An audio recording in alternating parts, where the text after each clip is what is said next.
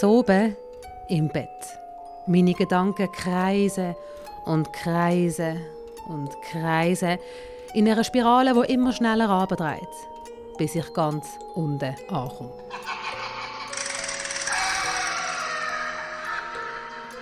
Meine Gedanken bauen sich auf zu einem riesigen Monster. Ich bin ganz klein und hilflos ausgeliefert.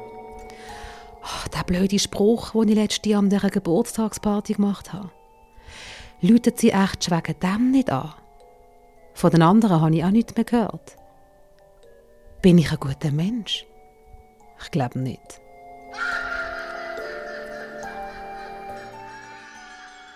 Autsch.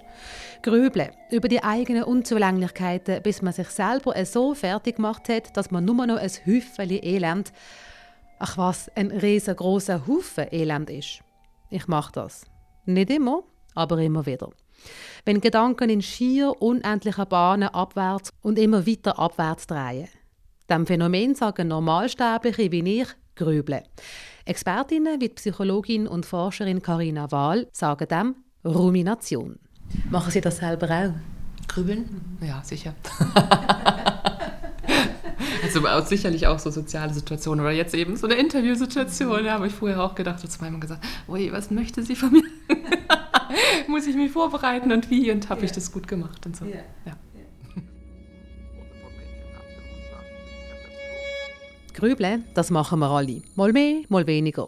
Mal können wir damit umgehen, mal überhaupt nicht. Ich kenne das Wort Rumination erst seit letztem Winter.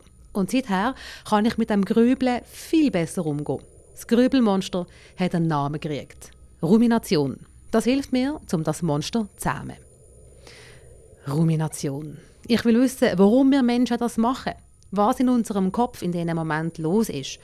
Und was es für Methoden gibt, um das Monster in die Schranke zu weisen. Ich bin Trina Telli. Zusammen mit der Psychologin und Forscherin Karina Wahl schaue ich in diesem Input an, was das Ruminieren soll. Ruminieren. Tönt ja schon fast gleich wie ruinieren. Sagt ja schon alles, oder? Und ich treffe eine, die aus dem Grübeln das Beste macht. Eine, die das Grübeln als Tugend sieht. Die Kabarettistin und Autorin Patti Basler. Das Grübeln ist der Stoff, aus dem sie ihre Produktionen macht. Es ist mein Beruf auf eine Art. Ähm, ähnlich wie bei Philosophinnen und Philosophen habe ich das zum Beruf gemacht, mir Gedanken machen über die Welt, über Sachen, die in der Welt passieren und die dann in Worte zu fassen. Das ist ein großer Teil von meinem Beruf. Zuerst habe ich gedacht, schon ein bisschen persönlich einen Input über Rumination machen. Aber mittlerweile erkenne ich meine Muster und probiere nicht mehr in meine inneren, tiefen, düsteren Seen zu gehen. Mittlerweile weiß ich, wie heilsam es ist, meine Gedanken zu verstehen die Guten von den Schlechten zu unterscheiden. Wie gehe ich mit meinen Gedanken um? Das ist eine wichtige Lektion, die ich vor einem Jahr gelernt habe, in den dunklen, kalten Wintermonaten. Dort, wo ich das Wort Rumination zum ersten Mal gehört habe und plötzlich alles Sinn gemacht hat. Input. 1, 2, 3, 4, 5, 6, 7, 8, 9, 10. Als erstes gehen wir auf Basel zu der Carina Wahl. Früher hat sie als Therapeutin geschafft, Heute lehrt und forscht sie als wissenschaftliche Psychologin an der Uni Basel. Wenn ich jetzt in ihrem Büro umschaue, ich sehe Ordner, die angeschrieben sind mit Worry, Rumi. Mhm. Sie befasst sich heute noch mit dem Thema. Mhm. Genau, also das ist eine Forschung, die ich vor, ich denke, ungefähr zehn Jahren begonnen habe. Und damals habe ich mir angeschaut, ob bei verschiedenen psychischen Störungen Aspekte der Rumination gleich sind, weil man davon ausgeht, dass eben bei verschiedenen psychischen Störungen, also Angststörungen oder Depressionen, Rumination, also sehr, sehr starkes Grübeln, eine Rolle spielt. Und das war so der Ansatzpunkt. Und dann habe ich in letzter Zeit äh, eher Studien gemacht, wobei es darum ging, zu schauen, ob bei der Zwangsstörung, also wenn jemand immer die Hände waschen muss oder kontrollieren muss, ähm, Rumination auch eine aufrechterhaltende Rolle spielt. Ich habe in der Recherche so viele verschiedene Beschreibungen von Rumination gefunden, von poetisch über schwurblig zu nüchtern, dass ich gefunden habe, die muss ich ihr zeigen. Also habe ich die verschiedenen Definitionen auf einen Zettel geschrieben. Darf ich erstmal erst mal schauen? Weil ich, ich glaube, wir sind jetzt also ein bisschen... Carina Wahl darf ein nach dem anderen ziehen. Ja. Also das finde ich jetzt ziemlich gut von dem Wikipedia-Eintrag. Das Grübeln ist eine Form des Nachdenkens, bei dem die Gedanken um mehrere Themen oder ein spezielles Problem kreisen, ohne dabei zu einer Lösung zu gelangen. Hm? Also es geht, die Gedanken kreisen, sie kommen immer wieder, sie drängen sich einem auf. Ähm, es ist unkontrolliert, man kann damit nicht aufhören und es bringt nichts, es führt nicht zu einer Lösung. Hm? Das ist einfach ziemlich nah an dem, was wir wissenschaftlich darunter verstehen. Kommt das Rumination? Äh, das Wort selbst bedeutet eigentlich Wiederkäuen. Also wie die Kühe einfach immer wieder alles hochholen und nochmal durchgrübeln. Und das ist auch der Prozess, dass sich die Gedanken wiederholen. Es sind wenig neue Aspekte, die dazukommen, sondern es ist eher sehr abstrakt und wiederholend. Man kommt zu keiner Lösung. Das ist auch so eine Abgrenzung zum Problemlösen. Wenn ich ein Problem habe, da kann ich verschiedene Aspekte durchleuchten und nachher komme ich, wenn es gut geht, zu einer Lösung. Und beim Grübeln komme ich aber zu keiner Lösung. Das ist nicht konstruktiv. Ich habe immer wieder dieselben Gedanken und es geht nicht weiter. Die eigenen Gedanken immer und immer wieder käuen, bis einem schlecht ist. Super. Grübeln kann mit psychischen Krankheiten zusammenhängen, muss aber nicht. Rumination hat verschiedene Gesichter und genau das findet Karina Wahl so spannend. Das äh, Thema ist natürlich faszinierend, weil es irgendwie jeder kennt. Ja, also fast jeder kann irgendwas dazu sagen. Das Thema ist faszinierend, weil es eben bei verschiedenen psychischen Störungen auftritt. Dann ist es immer möglicherweise auch eine Stellschraube, wo man in der Therapie mitarbeiten kann. Cool. Ich bin nicht allein mit meinem Problem. Ihr macht das mit aller Wahrscheinlichkeit auch. Ausser eures Hirn ist Chuck Norris und vermöbelt das Grübelmonster, bevor es zu groß und mächtig wird. Weil ich ein Fan bin von praktischen Beispielen, nimmt mich Wunder, in welchen Situationen wir ruminieren.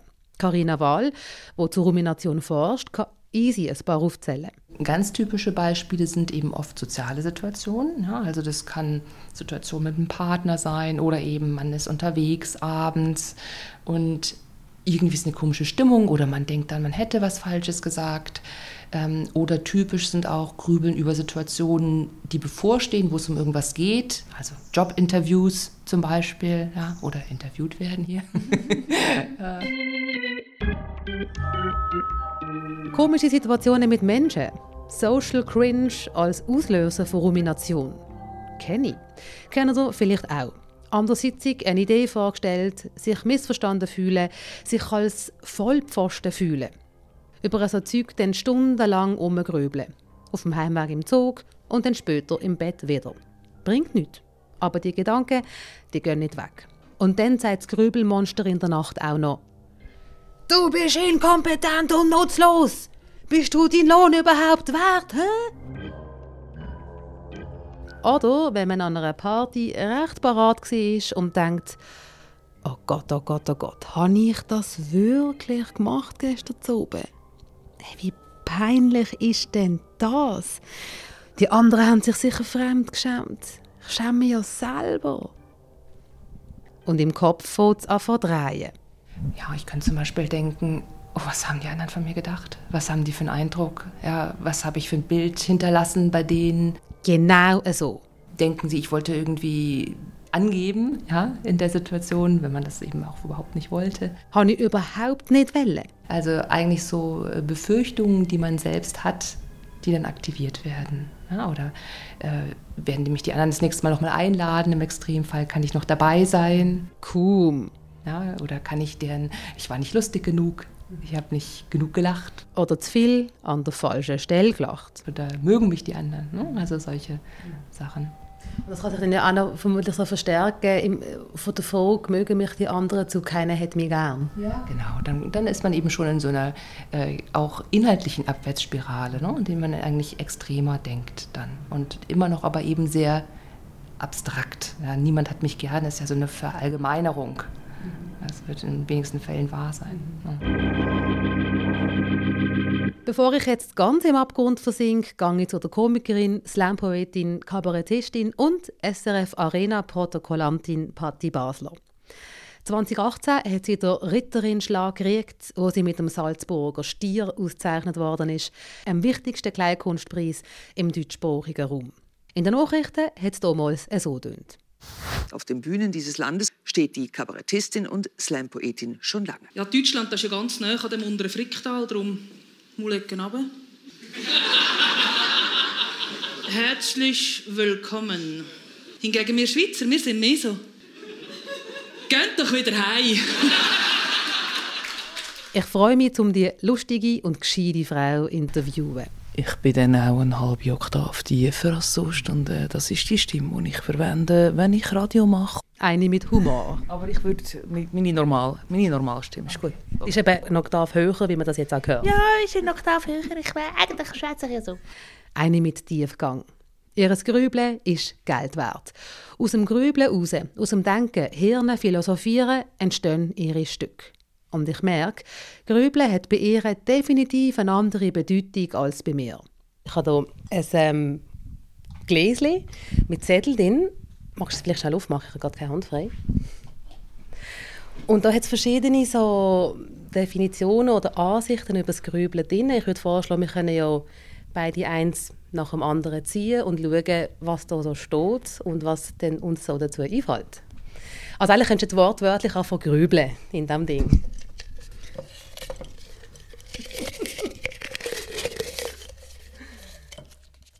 Angestrengt, hartnäckig, oft nutzloses Nachdenken.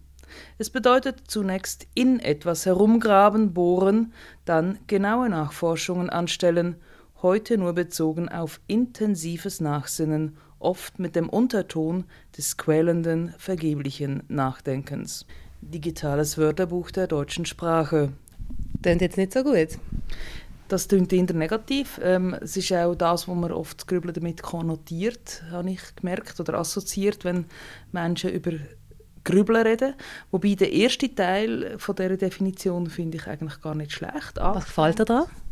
Angestrengt ähm, nachdenken, ähm, herumgraben, bohren, das ist ja eigentlich zum es zu der Essenz von etwas durchzudringen, wenn man graben, wenn man bohrt. Das ist ja nichts anderes als das, was auch die Wissenschaft macht. Und nutzloses Nachdenken oder vergebliches Nachdenken, wo da auch noch steht. Ich weiß nicht, ob es ein nutzloses und vergebliches Nachdenken gibt. Vielleicht ist damit gemeint, wenn es einem nicht zum Ziel führt. Was ist denn das Ziel? Vielleicht hat man dann das falsche Ziel gewählt. Über die falsche Frage kontempliert. Ja, auch Fragen gibt es vielleicht ähm, gar keine falsche. Man kann über jede Frage nachdenken. Die Frage ist einfach, eben, hat man ein Ziel, weiß man die Antwort schon? Wenn man die Antwort vermeintlich schon weiß, dann hat es keinen Sinn, weil dann ist man ja gar nicht offen für ähm, andere Gedanken oder andere Richtungen einzuschlagen mit den Gedanken. Und da halte ich sehr stark mit der Wissenschaft, dass man, kann, man soll offen sein eben beim Forschen, auch beim Nachforschen und dann führt es einem vielleicht auf Wege, wo man gar nicht gedacht hat, dass man die je wird beschreiten. Nächster Zettel. Jetzt darf ich ziehen. Schauen wir die Kategorie «Das geht». Ah, geil, schön. Ich denke ich denk zu viel.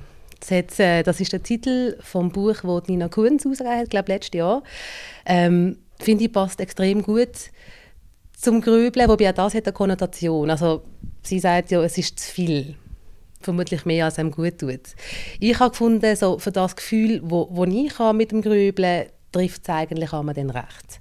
Das hat vielleicht auch mit unserer Lebensführung zu tun. Also wenn, eben, wenn man beim Radio schafft als Journalistin oder auch Nina Kunz, auch Journalistin und Autorin, dann gibt man im Denken wahnsinnig viel Raum, wie es auch möglich ist. Und ich kenne so ein bisschen beides. Eben, ich habe auch äh, studiert und eben, ich habe es im Grunde genommen auch ein bisschen zum Beruf gemacht, über die Sachen nachdenken. Und ich kenne auch als Bauertochter die körperliche Arbeit, die so anstrengend ist, dass man nicht mehr wahnsinnig viel Energie hat zum Grübeln. Man, kann, man grübelt mit den Händen irgendwo, aber man kann nicht im Kopf gleichzeitig grübeln. Klar ist es nicht unbedingt intellektuell so herausfordernd, dass man nicht an etwas anderes noch könnte denken aber es ist dann eher ein meditatives Denken. Es ist dann nicht ein sich konzentrieren, weil man muss mit den Händen oder den Füßen oder mit was auch immer gerade arbeitet, mit den Gerätschaften, äh, die zum Teil auch gefährlich sind, da muss man wirklich in einem guten Rhythmus arbeiten, da kann man sich nicht verlieren in einem Grübeln in. Und das sind ja dann auch oft Tage und, und eben Menschen, die viel mit dem Kopf arbeiten, die haben ja dann oft solche Tage, wo sie einziehen, quasi, wo sie körperlich gehen arbeiten oder dann Sport machen. Ähm, wo ihnen gut tun, weil sie dann eben können abschalten, sagt man so schön. Ich kann dann abschalten, beim Sport kann ich abschalten oder eben bei, einer, bei Gartenarbeiten und so weiter. Und dort ist man dann auch am Abend zum Beispiel so müde, der Körper ist so müde, dass, dass man einschläft, dass man nicht mehr kann grübeln Und unser menschlicher Körper ist von der Evolution her nicht dafür gemacht, dass wir den ganzen Tag nur sitzen und denken. Vor allem nicht sitzen. Ja, aber auch, auch nicht stehen und denken die ganze Zeit nur. Also das ist und, und das Hirn ist einfach ein Teil vom Körper und wir müssen einfach sehen, wir sind Steinzeitmenschen. Ähm, eigentlich, wir haben Steinzeitkörper und haben inzwischen äh, Neuzeithirne, aber der Körper ist wirklich noch steinzeitlich. Also der hat in der Evolution, das geht einfach eine Generation, bis wir bis der sich ändert und äh, das sind noch nicht so viele Generationen, dass wir uns geändert haben. Darum äh, ist das ja die große Diskrepanz. Das ist sicher eine große Schwierigkeit und der können wir wirklich nur begegnen, indem wir ganz banal ähm, unseren Körper eigentlich wieder mal für das einsetzen, was er eigentlich denkt ist. Und eben viele Menschen machen das mit Sport. Du kennst beides, das harte körperliche Arbeiten, Misan anpacken und dann tot mit ins Bett gehen aber auch die Intellektuelle, die mit dem Kopf schafft und wirklich, ähm, ich sage jetzt mal, ihr Geld verdient mit Grübeln. Du kennst beide Seiten. Ja, und ich habe gemerkt, dass ich für die eine Seite nicht unbedingt gemacht bin. Nämlich ähm, für die mit der harten körperlichen Arbeit. Das ist, das ist wirklich, tatsächlich habe ich schon als Kind das gemerkt, ähm, ich habe es schon oft erzählt, aber ich muss es wieder erzählen, auf dem Krisebaum oder auf dem Äpfelbaum oben, wo die anderen wie verrückt ihre Kreten gefüllt haben, bin ich dann einfach auf dem Baum oben gehockt und habe sinniert und habe nachgedacht, wieso also jetzt das Krise äh, so einen weichen Fruchtkörper hat, wo ja eben so Fruchtfliegen können reinstechen können, dass das eigentlich dumm ist und wieso dass es dann und so weiter und ich weiß auch nicht und habe, äh, kreativ die Gedanken umsetzen habe mit den Zähnen Gesichtchen in die Töpfel reinschnitzen und so weiter. Und alle um mich herum haben geschafft und gesagt, wir haben jetzt keine Zeit, um da umzuträumen. Das ist natürlich als Träumerei bezeichnet worden. Und ich habe tatsächlich geträumt, ich habe gedacht, ich habe gerübelt an irgendwelchen Sachen herum. Einfach nicht in der Krise. Die Party Basler hat es gut, weil ihr Grübeln eben anders ist als mein Grübeln. Sie grübelt und kommt weiter, ich ruminiere und stürzt ab. Wissenschaftlich gesehen tut die Party Basler nicht ruminieren, weil Rumination ist definitiv etwas Negatives, merke ich im Gespräch mit der Psychologin und Forscherin Karina Wahl. Ich würde sagen, das ist so Philosophieren über das Leben oder Nachdenken, aber dieses Grübeln, was problematisch ist, das geht meistens auch mit einer negativen Stimmung und negativem Affekt einher. Und das wird nicht als angenehm erlebt. Es ja auch so etwas von Gefangensein in diesen Gedanken. Also meine Erfahrung ist, ich habe dann gefühlt nicht so viel Handlungsspielraum. Es denkt und es denkt dann so die Spirale durch bis man irgendwo ganz unten angekommen ist. Dann geht es immer noch weiter runter. Wieso, wieso ist das? Also wieso kann ich denn nicht handeln in diesem Moment? Weil ich mich abstrakt immer weiter so aufspiele, ja, hochspiele. Es, Grübeln ist ja nicht Grübeln, zum Beispiel jetzt eben bei irgendwie ja, ich, ich, war mit, weiß ich, Freundin oder so zusammen und dann habe ich ein, irgendwas Komisches gesagt. Und genau, das ist ja ganz typische Situation. Ja? Und dann grübel ich darüber nach und dann denke ich ja meistens nicht genau, was genau habe ich gesagt, was daraufhin hat die andere gesagt und wie genau war das, sondern es ist eher so, oh mein Gott, was habe ich gemacht? Ja, so was habe ich gesagt und wie wird es beim nächsten Mal und was denken. Also sehr abstrakt einfach. Und dieses Abstrakte hält einen davon ab, dann tatsächlich auf die Handlungsebene zu kommen. Es ist nicht so konkret analysierend, wo man vielleicht denkt, ich nehme was mit, fürs nächste Mal, sondern eher abstrakt, das bringt einen nicht weiter. So. Wieso macht der Mensch das? Weil es bringt eigentlich gar nichts. Also es macht, man lässt sich an, kommt zu keiner Lösung. Das klingt nach einer Fehlfunktion. Letztendlich ist das nicht geklärt. Es gibt so verschiedene Überlegungen. Ähm, eine Überlegung ist, dass das Grübeln einen auch schützt vor noch negativeren Emotionen. Hm? Wenn ich so abstrakt darüber nachdenke, dann bin ich vielleicht nicht so beunruhigt, als wenn ich mich emotional noch stärker hineingebe. So. Und die andere Theorie ist, dass es einfach ganz banal eine Gewohnheit ist. Ja, dass man sich angewöhnt hat, eben in verschiedenen Situationen mit dem Grübeln zu beginnen. Grübeln kann uns also schützen vor Sachen, die uns noch mehr Angst machen. Also lieber eine Nacht lang im Bett umgrübeln, warum in der Beziehung jetzt das und das schon so und so lang so misslich läuft, statt aktiv zu werden und das Problem direkt zu lösen. Wir könnten jetzt auch ewig über Rumination grübeln, machen wir aber nicht, weil es nicht gut tut und weil es Alternativen gibt. Was machen gegen Rumination? Wie das böse, große Gedankenmonster zähmen, wo einem in Wahnsinn treibt, sogar traurig und krank machen. Zum Alternativen anschauen, gehen wir wieder ins Atelier von der Kabarettistin und Autorin Patti Basler. Ich erzähle ihr noch mehr vom Buch «Ich denke, ich denke zu viel», weil mir das Buch die Augen aufgemacht hat. Lass mich schnell spicken. Ich habe mir nämlich aufgeschrieben, was sie genau sagt. Also es kommt eigentlich aus dem Tierreich. Wiederkäuen heißt Rumination. Kühe machen das. Und sie sagt, ähm, typisch für dieses Wiederkäuen ist, dass man entweder vergangene Unglücke immer wieder hervorkramt und nach eigenen Fehlern sucht oder auf aktuellen Sorgen so lange herumkaut und sucht, bis man fast keine Luft mehr kriegt. Das nicht so gut, oder? Das klingt nicht so gut und tatsächlich, ähm, eben das Wiederkäuen kenne ich natürlich auch als Bauerntochter. ähm, das klingt nicht so gut, aber der Unterschied ähm, zu dem Wiederkäuen von der Kuh und von dem, was jetzt hier beschrieben ist, ist ja tatsächlich, wenn die Kuh das wiederkäut, dann wird es nachher verdaubar für sie. Also sie tut das nicht einfach wiederkäuen, weil sie es so cool findet, ihren Kiefer zu bewegen, sondern weil das Essen, wenn sie das erste Mal abschluckt und in das in den ersten Magen geht, dann kann sie es gar noch nicht verdauen und sie muss es wiederkäuen, damit sie es kann verdauen.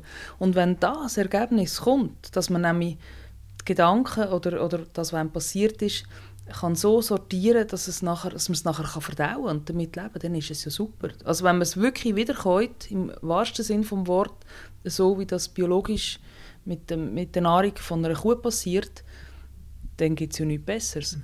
Und genau das versuche ich zum Beispiel zu machen.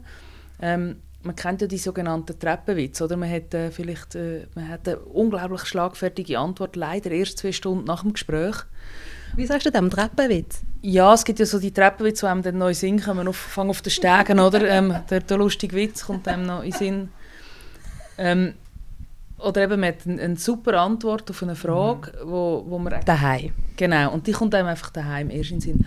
Und ich habe ja eben tatsächlich das zum Beruf gemacht, die klugen oder lustigen, schlagfertigen Antworten darf ich auch später geben. Also ich kann zulassen, wenn eine Politikerin eine Rede hat und ich finde, das ist ja grauenhaft, aber so die richtig gute Antwort habe ich nicht gerade. Aber ich habe dann eine Bühne, sei es jetzt in Social Media oder sei es wirklich eine, eine physische Bühne, wo ich dann kann auf das eingehen und mal erzählen, was die Politikerin gesagt hat und nachher meine tolle Antwort geben. Die muss dann halt noch umso besser ausformuliert sein, weil sie nicht direkt ist. Wenn etwas direkt ist, dann längt es natürlich, wenn es ein bisschen weniger gut ausformuliert ist. Aber ich habe ja Zeit, um das wiederzukommen, um wirklich nochmal nachdenken und das abschleifen, bis es eben so klar ist wie ein Kristall.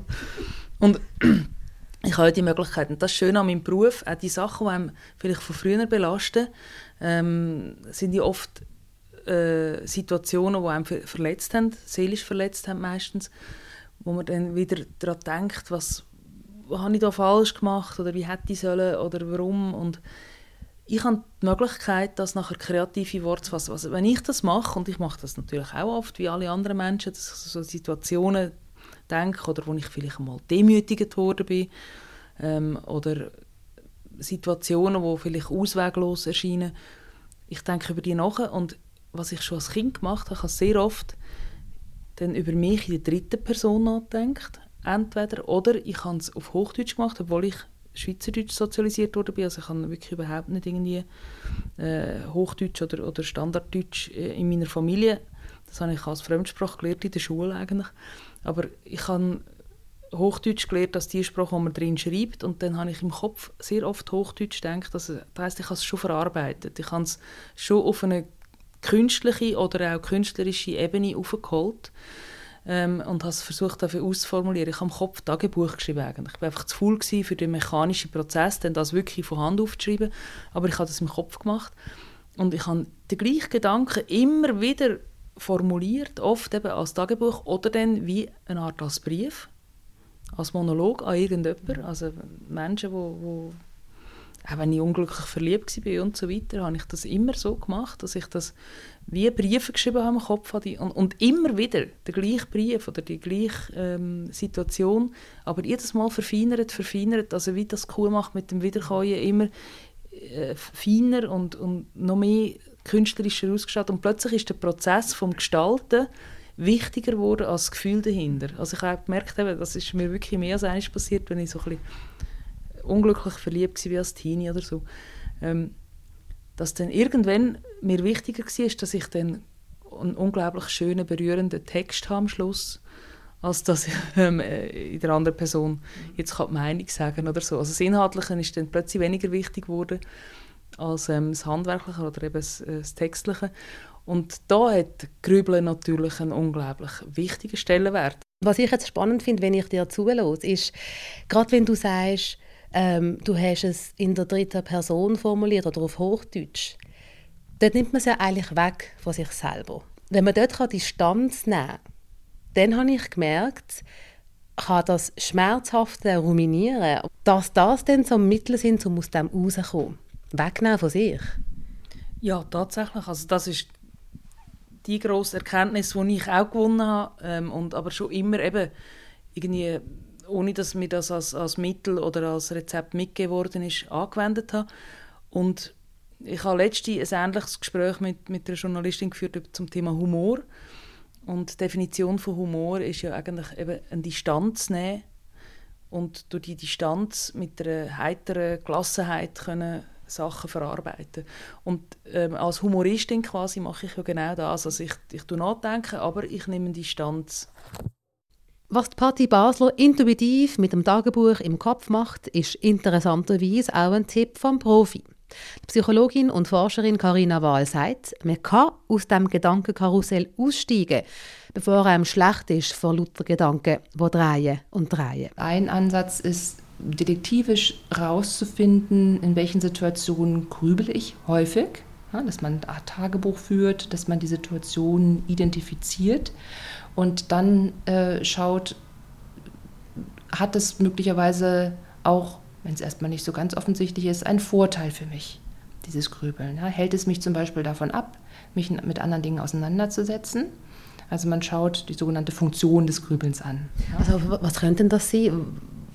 Inwiefern könnte es einem denn helfen, ähm, sich von anderen Sachen fernzuhalten? Also zum Beispiel jetzt nehmen wir Konfliktsituationen ja, und ähm, ich, ich grübel dauernd rum und grübel über mich und meine Unzulänglichkeiten, dann hält mich das vielleicht davon ab, wirklich zu meinem Partner zu sagen, pass mal auf, wir haben ja ein Problem, das müssen wir lösen. So. Hm? Das wäre doch eigentlich besser, oder? Ja, klar. Also ich denke, das wäre sicherlich besser. So. Und deshalb muss man eben schauen, hat möglicherweise das Grübeln so eine Funktion auch für irgendwas äh, Konkreten abzuhalten, weil man eben auf dieser abstrakten Ebene bleibt. Ne? In das Gröbeltagebuch kann man verschiedenes schreiben. Wann habe ich grübelt? Was genau habe ich gedacht? Und was wären Alternativen? Was hätte jemand gemacht, der nicht so eine Neigung zum Grübeln hat? Was hätte Freund oder Freunde gemacht? Was gibt es für Alternativen? Und dadurch kann man eigentlich gut herausfinden, was möglicherweise verhindert wird. Beim Aufschreiben fällt auf, wie abstrakt die Gedanken sind und wie absolut. Gedanken wie «Warum hat mich keiner gern?» oder «Warum kann ich nicht?» Mit Abstand betrachtet können einem die Gedanken absurd reinkommen. Ja, also dass man nicht auf dieser Ebene, warum immer ich, warum gelingt mir das nicht, ja, was kann ich tun, sondern ganz konkret, was genau hätte ich in der Situation denn eigentlich anders machen können. Ja? Und haben die anderen tatsächlich mich negativ angeschaut? Oder haben sie vielleicht neutral geschaut? Und ich habe das so verstanden, als wäre es negativ, ja? indem man versucht, da gar nicht so ganz abstrakt, äh, ergebnislos, sondern wirklich ganz konkret auf die Erfahrungs- und Erlebnisebene zu gehen. Beispiel. Ich habe während der Lockdowns massiv Krisen geschoben. Als Teilselbstständige sind keine Aufträge mehr reingekommen. Und wenn man dann eh schon in einer schlechten Stimmung ist, sind so Gedanken sehr schnell da gewesen. Boah, ich bin schlecht, ich kann meinen Job nicht, ich bin inkompetent. Abstrakte Gedanken. Absolute Gedanken. Und zum Glück auch absurde Gedanken. Mittlerweile kann ich mit Abstand erleichtert lachen darüber. Statt auf meine hyperventilierenden Gefühle zu hören, hatte ich damals gescheiter meinen Kopf gefragt. Und der hat gesagt, hey, beruhig dich, es kommen keine Aufträge rein, weil das Leben gerade stillsteht. Es ist Pandemie. Entspann dich. Kann man irgendwann einfach auch sagen, ich gehe jetzt zum Doktor oder zu der Ärztin? Äh, Ich denke, wenn das wirklich problematisch ist, wenn man merkt, es hält einen von Dingen ab, zum Beispiel. Ja, ich äh, mache vielleicht weniger ab mit Freunden oder ich habe Sorge dafür, dass irgendwas passiert. Oder ich bin vielleicht, ich kann mich nicht mehr konzentrieren bei der Arbeit. Ja, wenn es so zu Beeinträchtigungen kommt, dann ist das vielleicht nicht schlecht, das mal abklären zu lassen. Zum Beispiel, ich finde das wirklich ein schönes Beispiel so mit dem Social Cringe. Oh Gott, ich habe mich dort so komisch verhalten an dem Geburtstag, ich gehe nie mehr in die WG. Also wäre das zum Beispiel auch so eine Handlung, wo, wo es tatsächlich dann gibt? Ja, also das wäre eben jetzt so ein extremes Beispiel. Ja, dann komme ich eben zu dem Schluss, also ich bin da inadäquat, ja, es mag mich keiner und dann gehe ich lieber nicht. Und dann gibt es immer so einen, so einen Teufelskreis. ne? Dann zieht man sich immer mehr zurück, man bekommt weniger positive Rückmeldungen von anderen. Ja, dann ja, kann das auch mal nicht so gut ausgehen. Ne? Wenn das Grübeln mit einer Depression, Angststörungen oder anderen psychischen Krankheiten zusammenkommt, ist es ein Fall für den Arzt oder Therapeutin. Oder auch, wenn das Grübeln eine Dimension annimmt, die uns im Alltag behindert. Achtsamkeitsübungen, computerbasiertes Training oder Ruminationstagebuch führen sind Methoden, die Profis dann anwenden. Für den alltäglichen, aber einigermaßen erträglichen Wahnsinn empfiehlt Karina Wahl Folgendes. Ja, dann würde ich sagen, ablenken, ja, tun, irgendwas ins Handeln kommen. Das habe ich auch so gemacht, letzten Winter, wo ich in meine Ruminationskrise gefallen bin. Schuhe anlegen und rennen zum Beispiel. Abmachen und anderen zuhören, statt dem inneren Kasperli-Theater zuschauen. Und den Kopf fragen, ob die Emotionen, die gerade ein Schneisen von der Verwüstung hinterlassen, irgendeine Daseinsberechtigung haben. Das ist das, was mir geholfen hat. Ich so zu meinem Kopf, hey Kopf, kannst du bitte auch mal mitdenken? Was mache ich mit diesen super destruktiven Gedanken? Sind die wahr? Und mein Kopf so, im Kern haben sie vielleicht etwas Wahres, aus dem Nichts kommen sie ja nicht. Aber dass du dann gerade so absolute Schissgedanken daraus machst, ist echt unnötig. Für mich ist schon allein die Erkenntnis, dass das Grübelphänomen einen Namen hat, Rumination, heilsam gesehen.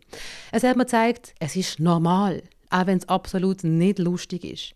Es hat mir gezeigt, chill's mal, andere haben das im Fall auch. Hat mir gezeigt, es gibt Strategien dagegen. Und wenn man allein keine findet, dann hilft die Hausärztin oder der Therapeut weiter. Hallo, jetzt das letzte Zettel muss jetzt sein, gell? Sehr schön.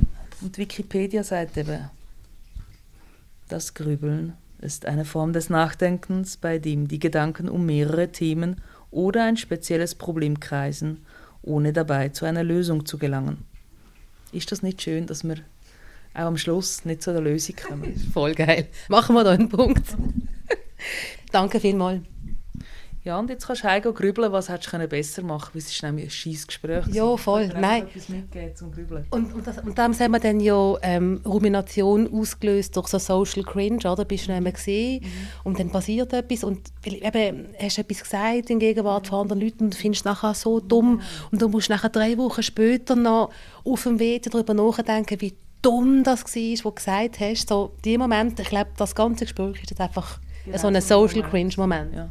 Aber die Social Cringe-Momente inzwischen ähm, tue ich ja die evozieren also, oder provozieren. Das ist ja mein Beruf. Ich kann immer sagen, ich bin Satirikerin, ich muss ein verstören. Das ist, das ist mein Beruf, ich mache es. Also. Ähm, aber es gibt es natürlich auch, aber wenn die mich wirklich belasten, dann, dann äh, tue ich mich konfrontieren damit. Also dann rufe ich dieser Person an und sage, du, das ist eine Schreck, gell? Also, Vor fünfeinhalb Wochen. Nein, nein, ich mache es dann schneller. Weil ich, also man sieht ja ein voraus, welche Sachen es könnten länger belasten könnten. Ja, wir haben das doch vorher gesehen und das und das. Und es war noch ein bisschen komisch, gewesen, gell? Also ist es für dich auch so gewesen, oder hat das nur ich so empfunden? Und meistens ist dann das sehr schnell gelöst und da muss man nämlich auch noch drüber grübeln. Sehr schön, auch wieder ein praktischer Tipp für auf den Weg. Dankeschön vielmals. Negativdenken von Profis und Fortgeschrittenen und wie man wieder daraus rauskommt. Ich habe gelernt, wie ich das Grübelmonster bändigen kann. Einmal meistens. Ich habe gelernt, wie ich aus einem bedrohlichen Rumination ein kleines Rumi, ein Rumilein machen kann, das ich nehmen kann und nicht mehr hin wo es mich nicht stresst. Wie macht ihr das? Was sind eure Strategien? Schickt mir, so wie das Céline Raval aus dem Input-Team gemacht hat. Also ich kenne das Grübeln und Wälzen in der Nacht sehr gut. Also man kommt ja wirklich so vom einen ins Nächste und es hört einfach nicht auf. Meine Anti-Grübel-Strategie ist, dass ich eine To-Do-Liste mache. Also ich schreibe alles auf, was ich am Tag darauf wieder anschaue. Nehme die Liste in die Küche, mache mir dort eine Milch mit Honig oder einen Tee, versorge die Liste in einer Schublade und sage mir, heute kannst du es eh nicht mehr lösen, mach es morgen mit frischem Kopf. Also ich versorge die Gedanken wortwörtlich in der Küchenschublade und gehe ins Bett. Mich interessieren eure Strategien, um mit dem Grübelmonster im Kopf fertig zu werden. Schreibt mir an input.srf3.ch. Das gesehen mit dem Input, falls ihr eure Gedanken zu dieser Grübelsendung loswerden auch die sehr gerne schicken an input.srf3.ch. Ich bin Rina Telli. Schön, sind ihr dabei gewesen. Input.